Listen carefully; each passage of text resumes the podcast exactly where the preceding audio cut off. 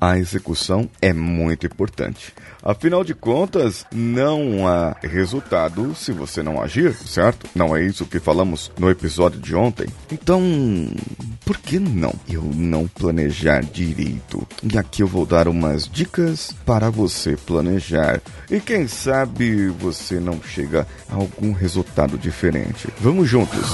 Você está ouvindo o Coachcast Brasil a sua dose diária de motivação.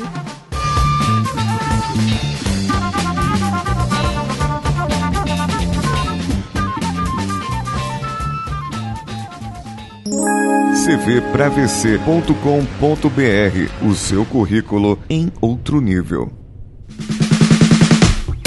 Para você saber como planejar direito, pergunte a um planejador. Isso é muito interessante. Na área de manutenção, nós temos uma figura, um cargo, uma pessoa que cuida do planejamento da manutenção. E será que nós conseguimos tirar uma lição dessas pessoas? Vamos ver então. O que o planejador de manutenção faz? Outros chamam de programador, porque é a pessoa que programa as tarefas de manutenção para os executantes os mecânicos, os eletricistas, os técnicos de automação e outras áreas técnicas também que atuam nas intervenções dos equipamentos. Sejam intervenções preventivas ou preditivas, aquelas preditivas em que não preciso parar o equipamento para eu poder monitorar. E mesmo que eu precise, eu já sei o que devo fazer. A função do planejador, então, é fazer com que aquele executante faça a tarefa num menor tempo possível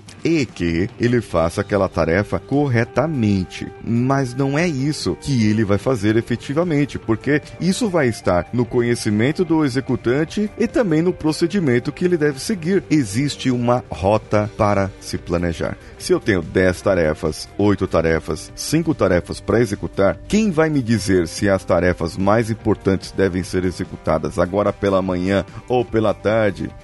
será o planejador. O planejador, ele vai dizer qual a rota que eu devo seguir através das ordens de serviço que ele me deu. Com isso, imaginem uma coisa: lugares remotos para se trabalhar, fazer manutenção, em que não tem monitoramento num sistema supervisório, num sistema de controle. O camarada vai ter que rodar alguns quilômetros de carro até chegar nesses lugares remotos para poder verificar e fazer as inspeções. Se o planejador der para ele apenas uma ordem, e depois ele tem que voltar lá mais não sei quantos quilômetros, voltar e pegar outra ordem para voltar num lugar muito próximo, ele só perdeu tempo. A função do planejamento nesse caso é fazer com que a melhor rota possível seja feita para que as tarefas sejam feitas, executadas. E você vai ficar até quando parado? Qual é a melhor rota do seu caminho? Qual é a melhor maneira de você traçar o seu objetivo, para que você atinja esse objetivo o melhor, mais rápido e mais eficaz possível. O que pode acontecer e acontece no ramo da manutenção é criar um backlog. Backlog é toda a tarefa que não foi executada e ficou para trás,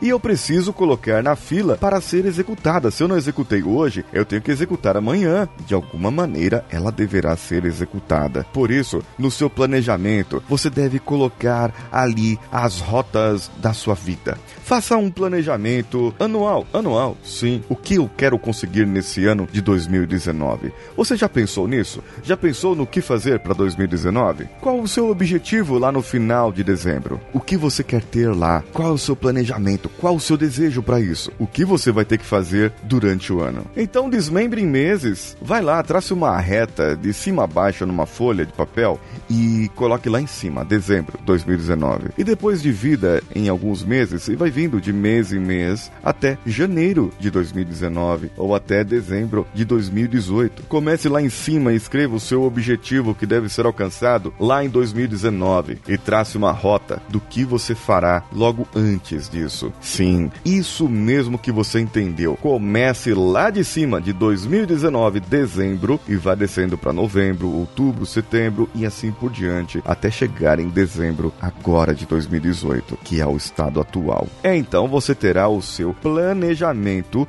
no seu mapa de estrada, aquele que você definiu. O que faltará para você então? Agir, fazer, executar, executar, checar e agir de novo. Retroalimentar esse plano, assim como eu disse ontem. O poder do planejamento, ele só vai ser bem feito se você agir. Para agir, tem atitudes que gerem resultados. Haja em pró do seu objetivo e não contra o seu objetivo. É sobre isso que eu vou falar amanhã. Gostou do episódio? Mande um e-mail para o contato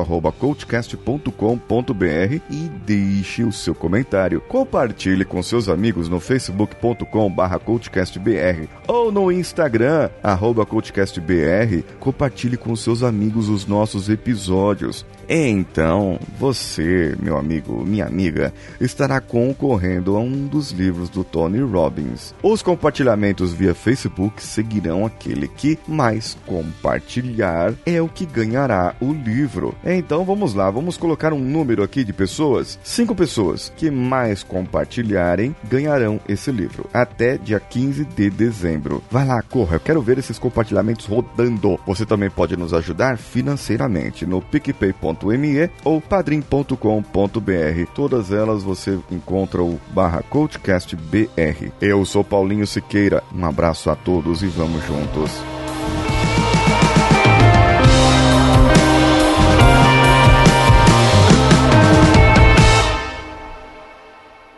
Esse podcast foi editado por Nativa Multimídia, edição e produção de podcasts.